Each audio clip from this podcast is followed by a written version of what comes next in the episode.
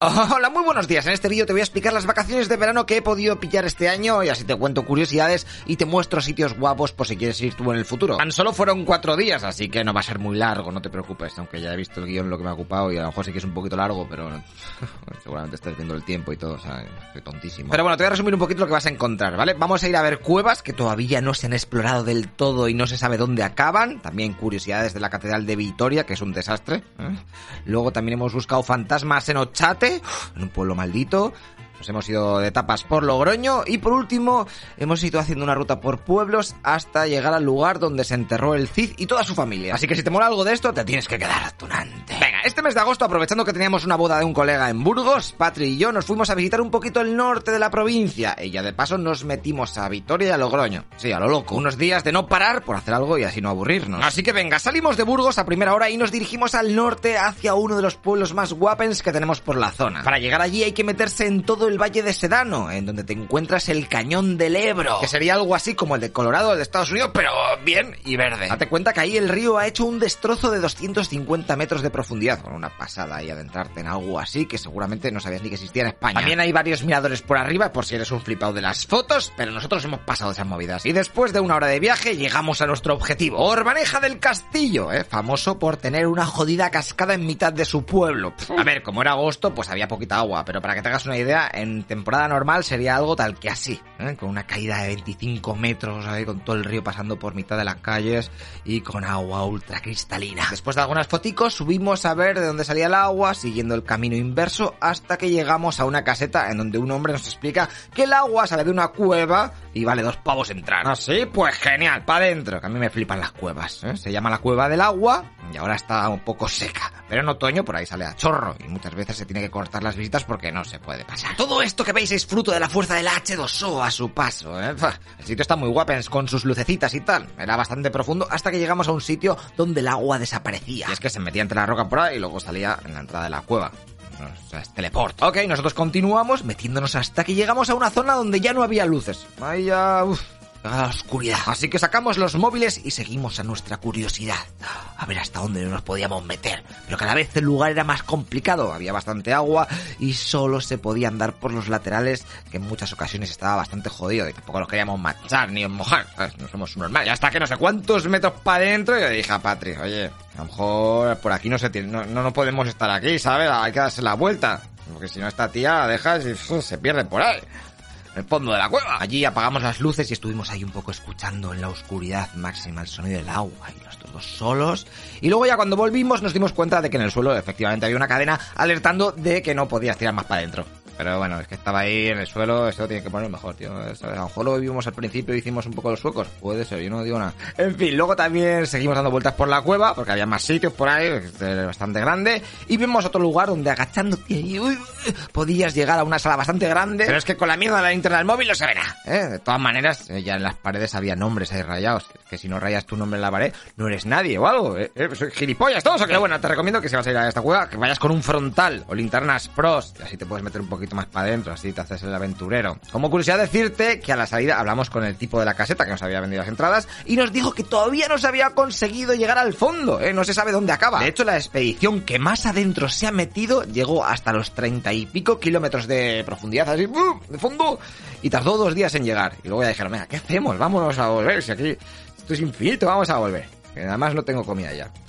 Pateo. Yo te digo que seguro que al final hay un cofre o algo ahí guapo, me cago en la leche, yo quiero descubrirlo. Venga, y dejamos Orbaneja del Castillo porque aún nos esperan más cuevas guapens y más grandes incluso, o sea que teníamos otra horita hasta llegar a Ojo Guareña. Y allí principalmente hay dos cosas que ver. La primera es la ermita, que la construyeron en una cueva y para entrar pues te ponen un casco, ¿eh? entras por una cueva totalmente diferente de la puerta que tú crees que va a ser la puerta, no porque se la han chapado así te hacen un recorrido y te ponen un vídeo donde te cuentan la historia del lugar y cómo se han descubierto restos arqueológicos, la tela de antiguos en alguna de las salas ocultas e incluso pinturas rupestres. Después de hacer todo el screener mal, ¿eh? que yo no sé ni para qué grabo estas cosas porque luego nunca las voy a volver a ver, nos siguieron enseñando parte de la cueva en donde todavía se pueden ver los agujeros que hacían los ibéricos ahí para guardar sus alimentos. Y al rato ya sí que sí llegabas a la ermita, ¿eh? que tiene unas pinturas muy old school en los techos, en donde se pueden ver las diferentes torturas que sufrió Santirso. Que se ve que el tío tenía el cheto de inmortalidad hasta que lo decapitaron y entonces ahí sí que se fue para el lobby. Pero vamos, que la intentaron cortar en dos con una sierra tierra. Luego le rociaron con agua hirviendo mientras lo asaban y nada. Lo tiraron dentro de un barril a un río, nada. Le fustigaron, nada. Le metieron cosas por los ojos e incluso... Ya no sé, no me acuerdo qué era, pero parece como que le están obligando a escuchar un concierto de trap o algo así. Y, también sobrevivió, fíjate, o sea, que tío, este es la. Vale, después de esto nos fuimos a comer a tomar por saco porque estaba todo lleno o cerrado, en menuda caminata con todo el solago. La comida fue un menú normalito y regresamos a donde antes porque llegaba la hora de hacer el recorrido chulo, el de la cueva palomera. A ver, aquellas cuevas son un jodido laberinto. Mira, hay un río que va por el pueblo y de repente llega a un agujero, ¿vale? A un sumidero y ¡pumba! Ahí se traga el agua, la tierra, y ¿dónde va? Bueno, este es el conocido como Ojo del Guareña, porque el río es el Guareña. Y te aconsejo que no te caigas por ahí, por si acaso, a lo mejor entras en otra dimensión. Ok, pues ese agua con el paso de a saco de tiempo ha ido creando un complejo de cuevas ultra gigantescas que se extiende por cientos de kilómetros. De hecho, a día de hoy no se han explorado todas y tampoco se sabe dónde acaban muchos de los caminos con los que te encuentras ahí abajo. Las cuevas tienen seis niveles de profundidad, ¿vale? Los dos de más abajo, o sea, el quinto y el sexto, son por donde pasa el agua ahora en agosto, pero vamos,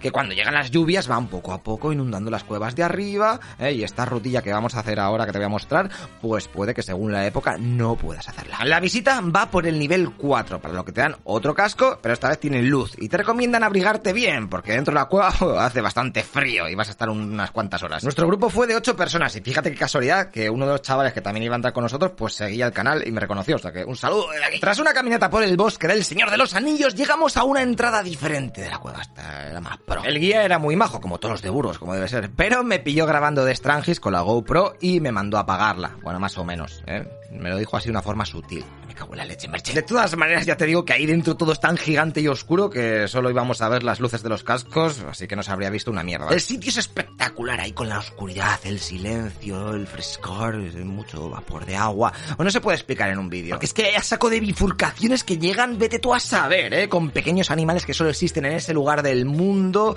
Y date cuenta que hace unos años encontraron hasta un noble visigodo que lo habían dejado allí enterrado. Lo gracioso es que estaba al lado del camino por donde se suelen hacer las visitas, ¿eh? ahí arriba, en un saliente, pero a nadie se le ocurrió asomarse por allí hasta hace nada. Tengo que decirte que otro cadáver de otro noble visigodo también se encontró en una zona de la cueva, pero su final fue un poquito más heavy, ya que al otro lo habían enterrado, pero a este...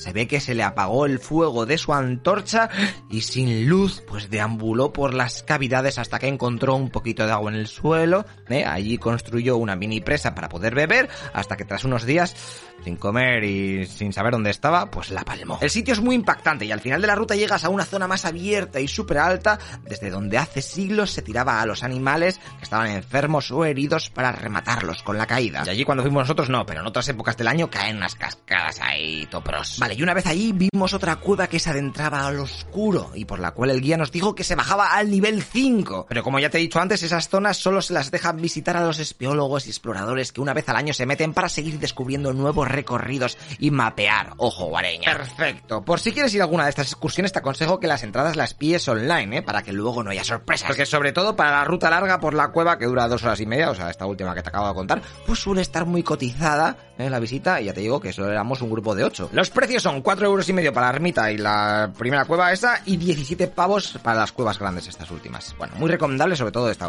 la, el final, ¿eh? Y no te olvides de llevarte una chaquetilla, ¿eh? Que luego ahí hace rasca. Genial. Una vez terminado todo, pillamos de nuevo el coche y tras una hora 40 llegamos a Vitoria, que habíamos pillado un Airbnb, que resulta que era un local, el cual lo habían convertido Así, ah, en los bajos, bueno. Ah, el pelo para dos personas, bien. Venga, pues en Vitoria haríamos dos noches. Y lo primero que fuimos a ver fue la catedral, que la entrada costaba unos 10 pavos con guía. Mientras esperábamos al resto de turistas, pudimos ver las campanas de la Inferno, del Counter, ¿eh? y también una estatua de Ken Follett, ya que se basó en esta catedral para la continuación de su saga de los pilares de la tierra. Y es que, macho, esta catedral es un desastre. De hecho, Patri y yo la bautizamos como la peor catedral del mundo. Pero en plan buen rollo, ¿eh? No te creas tú, porque vitorianos no os ofendáis, ¿eh? Que todo tiene sus y vosotros sabréis de lo que hablo porque es historia. Mira, esta catedral se empezó a construir en el 1200 y en un principio la hicieron para que estuviese en modo defensivo, porque Vitoria estaba en toda la frontera entre Navarra y Castilla. Así que le metieron movidas para protegerse de ataques ahí con las ventanitas típicas de las saeteras y parte de sus paredes pues directamente eran un trozo de murallas. Era un poco rara. Luego, como las guerras se calmaron, pues la fueron haciendo más grande y de paso le cambiaron el rollito y la hicieron gótica, teniendo que actualizar todo su techo de madera por piedra y claro, sus muros originales, pues no estaban hechos para soportar tanto peso y las paredes empezaron a ceder. Así que a lo largo de los siglos han ido haciendo apaños para que no se cayese, porque corría bastante peligro de que eso hiciera ¡pum! Es por eso que colocaron estos arcos en todo el medio para que no se vengan las paredes abajo, ¿sabes? Así como está sujetando. Un poco todo un desastre. Así que después de tantas tiritas y tras un intento en los años 60 de mejorarla, que en verdad solo consiguió reventarla más, un día en 1994, en mitad de una misa, se cayó una piedra del techo. Y ahí fue cuando decidieron cerrar la catedral y tras analizar que poco a poco se estaba escorando y que se iba a caer entera, pues dijeron, venga, va, vamos, vamos a reparar el templo. O sea, te digo que comenzaron en el 94 y aún a día de hoy todavía no han terminado. Imagínate, casi 30 años ahí para mejorar todo. La visita comienza por el subsuelo, en donde han colocado grandes columnas de granito para ayudar a las originales y que aguanten todo el peso. Luego allí también puedes ver varios sarcófagos que encontraron gracias a las labores de excavación para arreglar todo, porque ahí vaciaron todo al máximo. A ver, a ver qué cojones han puesto aquí los antiguos. Y en las paredes de la catedral ves unas grietas ahí bestias que no te inspiran nada de confianza. Luego arcos que no son simétricos. Está ahí como, pues, está moviéndose todo. Bueno, ya, ya se ha parado, pero también te van a hacer subir hasta el campanario y ahí tendrás unas buenas vistas de la ciudad. Mola porque en las paredes hay grafitis de los campaneros de hace casi 200 años, porque ellos vivían ahí. O sea que imagínate la rasca que pobrecillos. Ok, venga, otra vez para abajo. Y al final te ponen un vídeo bastante pro con un videomapping sobre el color que tendrían las estatuas del pórtico principal, el cual está cerrado al norte para que no pegase todo el viento. Y fin, aunque esto no lo tengo grabado, creo. De ahí nos fuimos luego a un museo cercano en donde había una exposición moderna. A mí estas cosas no me van mucho. Así que mira, flipa, eh, con esta silla. ¿Es una sala para toda la silla o es una silla para toda la sala? profundo soy, ¿no? es que yo podía ser artista. Nos vamos de allí. Y flipo bastante con los contenedores top paranoia que tienen en Victoria, ¿eh? Parece que son altos hornos o lanzaderas de torpedos. Ahí basura, va, cierra la compuerta. Tan curiosos. También están guapos los murales que hay en diversas paredes, ¿eh? que le dan ahí su encanto. Venga, a comer. Comimos de pinchos en la Plaza Mayor y tras una siesta reparadora y un escape room que hicimos cerca, ahí que somos bastante junkies de los escape rooms, este está, bueno, bien, 6 de 10, Era el momento ya de partir para el pueblo maldito de Ochate. Así que compramos unas linternas frontales de mierder, unos sándwiches, venga, y a la aventura. Lo bueno es que tan solo había 25 minutos en coche para llegar allí, o sea, el pelo. Eso sí, cuando te vas acercando los caminos son bastante mierder, eh, y nuestro coche tampoco es que fuese la pera limonera, así que después de encontrarnos con una zona un poquito inundada, decidimos, en plan, vamos a pararnos echamos detrás, aquí, más de atrás, aparcamos aquí, y seguimos andando. Mientras estábamos con la caminata vimos un jabalí que le iluminabas así con el frontal y se veían los ojicos ahí al fondo. Y también una cosa muy paranoia es que vimos flashes desde Ochate, o sea, de donde íbamos a ir, de la torre y tal. Vimos flashes como que alguien estaba haciendo fotos. Y yo dije, pues ya hay un grupito aquí, esto va a ser Disney World lleno de gente o algo. O sea, pero eran flashes de fotos, te lo juro. Pero lo chungo es que cuando llegamos es que no había absolutamente nadie y además solo se podía ir por el camino que habíamos ido y no había ni coches ni esto. O sea, nos dejó bastante tocados. Paranoia, Luego saltamos una pequeña valla y chachán, ya estábamos en el antiguo pueblo de Ochate. A ver, por si vas y te molan estas cosas de los fantasmas, te digo que tienes que ver tres cosas. Primero, la necrópolis, que nosotros no la vimos porque tampoco sabíamos que existía, ¿eh? pero después nos informamos y dijimos, joder, habíamos aparcado al lado, me cago en vida. Tampoco gran cosa, ¿eh? O sea, pero bueno, te digo, está aquí. Luego tendrías la torre, donde supuestamente hay un niño o una niña ¿eh? que aparece cuando se aburre o hace psicofonías, así que allí que fuimos. La pobre torre estaba bastante reventada, pero bueno, ¿quién somos nosotros para decir cómo tienen que vivir los espíritus? ¿eh? Así que comenzamos con el modo cazafantasmas, ¿eh? saqué un aparato que mide las corrientes eléctricas, eh, no encontré nada. Después de eso puse un detector de movimiento en la puerta de la torre para ver si pasaba algo, pero nada. También luego hice una batida con la linterna de luz negra y ahí hay cosas pintadas que solo se pueden ver con luz negra, está bastante guapens. Y nada, como el fantasma parecía que no estaba, pues Patri sacó unas varillas de Zaori para comunicarse con lo que hubiese, ¿eh? y yo estuve grabando la conversación, viendo cómo las varas se movían, que sí, que no, que estoy aquí y tal. El vídeo de nuestra conversación con el fantasma es bastante largo, pero vamos, que el chaval en conclusión nos dijo que nos fuésemos, ¿eh? y de repente le preguntamos y nos apuntó la puerta en plan, venga, piraos, hijo de puta. Así que dicho y hecho, y nos fuimos al tercer lugar que tienes que ver, que es la ermita de Burgondo, que está, pues, está arriba del monte donde está, en unos minutos para arriba llegas. El lugar, la verdad, que está bastante reventado. Y ahora que me he puesto a ver fotos de cómo era la ermita hace, hace cinco años, dices, madre mía, chaval, los humanos son retrasados. Lo digo. De hecho, en estos últimos años se le ha caído el techo, la bóveda, es un fresco de gente. Allí volvimos a hacer preguntas y a inspeccionar buscando algo paranormal para poder grabar un vídeo sobre eso y forrarme, eh, pero no hubo manera. Lo único que sacamos en claro después de sacar las varillas y el péndulo y esto es que allí había una señora que estaba de buen rollo. De hecho, la dijimos que fuese hacia la puerta de la ermita en donde yo había puesto cachivaches eh, para ver si los hacía saltar. eh, y fíjate, en este momento las dos varillas, le decimos, vete a la puerta y las dos varillas hacen... van para allá, chaval. También tengo que decirte que aquí coincidimos con un grupo de chavales de Miranda, ¿eh? que nos los encontramos, ¿sabes? Les pegamos un par de sustillos. Fue bastante gracioso. Por si te lo preguntas, Ochate es famoso mayormente por esta foto de un ovni, ¿eh? tomada en 1981 y por la historia que también que tiene detrás de pestes y enfermedades que arrasaron el pueblo y que hicieron que finalmente se abandonase. Además de que hay una psicofonía de una niña y no sé qué. Genial, después de unas cuantas horas y ya por la madrugada recogimos todo y nos volvimos para Vitoria a dormir. Por la mañana nos tocó ver el Museo Arqueológico y el de Naipes. Los dos estaban juntos y eran gratis, así que al pelo. Del arqueológico, nada así que decirte que me flipase, lo siento. Y es que encima yo el que quería ver era el de cartas, o sea que vamos a ver el de cartas. Porque Heraclio Fournier ya sabéis que es el referente de cartas españolas. De hecho, ¿por qué te crees que cuando ves el as de oros pone ahí Vitoria en gigante?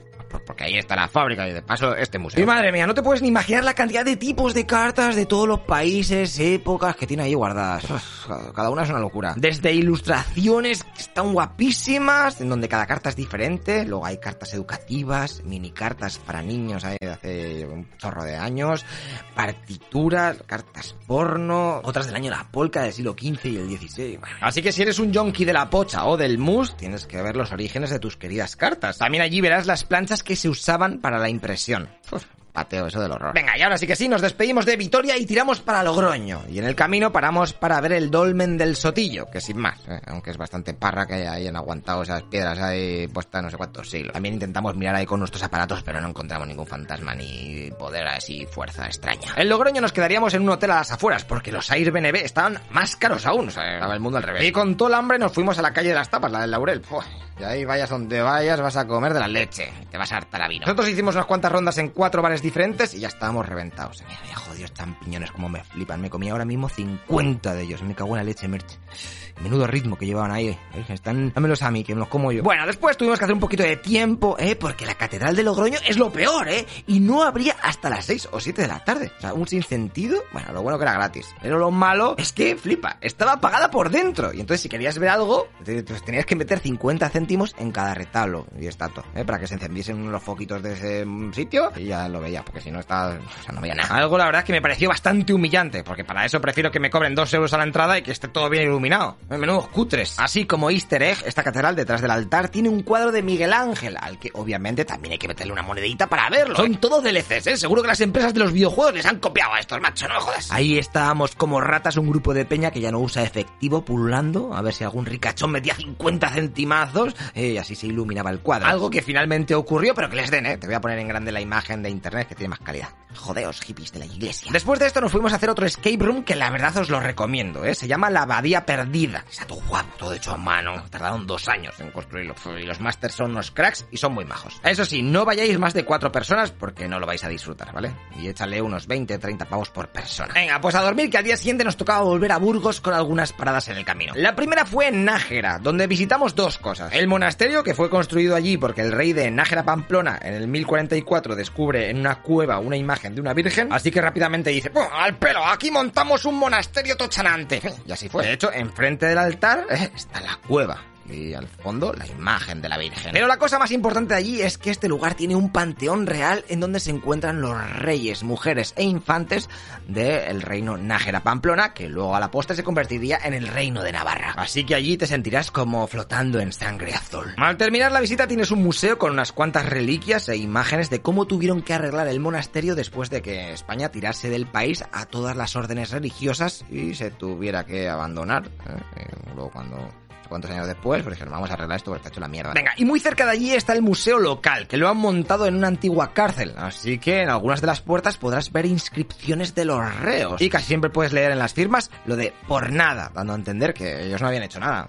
Estoy aquí porque me tiene manía una profe. Una curiosidad es que también hay una colección de pruebas y armas del crimen que se usaron para condenar a algunos de ellos por asesinato, ¿eh? a los CSI del 1800. Después nos fuimos a Santo Domingo de la Calzada, y aquí hay otras dos cosas para ver. Primero, el campanario que te va a tocar subir al máximo para poder ver el pedazo de campanas que tienen ahí colgadas desde hace más de 200 años, ¿eh? y también tienes una vista de todo el pueblo. Y segundo, obviamente, la catedral, que es muy famosa por ser la única en todo el mundo que tiene un gallo y una gallina vivos ahí en todo el medio. Esto es por una historia que, si quieres, te la voy a resumir ahora toda leche. Mira, un matrimonio alemán y su hijo están haciendo el camino de Santiago y se quedan a dormir en un mesón de este pueblo. Allí la hija del posadero se enamora del chaval, pero este pasa de ella. Así que para vengarse, la chiquilla le mete por la noche una copa de plata en su mochila. Vale, al día siguiente los alemanes se están largando del pueblo y ella grita ¡Eh, al ladrón, al ladrón! ¡Me falta un vaso, no sé qué! Entonces cogen a los alemanes, los registran y ¡Oh, what a surprise! ¿Qué es esto? ¿Una copa? ¿Pero qué haces con ella, eh? Que te meto un puñetazo en todo el pecho que te reviento alemán que vienes aquí a robar, no sé. Así que lo condenan por ladrón y a tomar por saco. ¡Pum! A la horca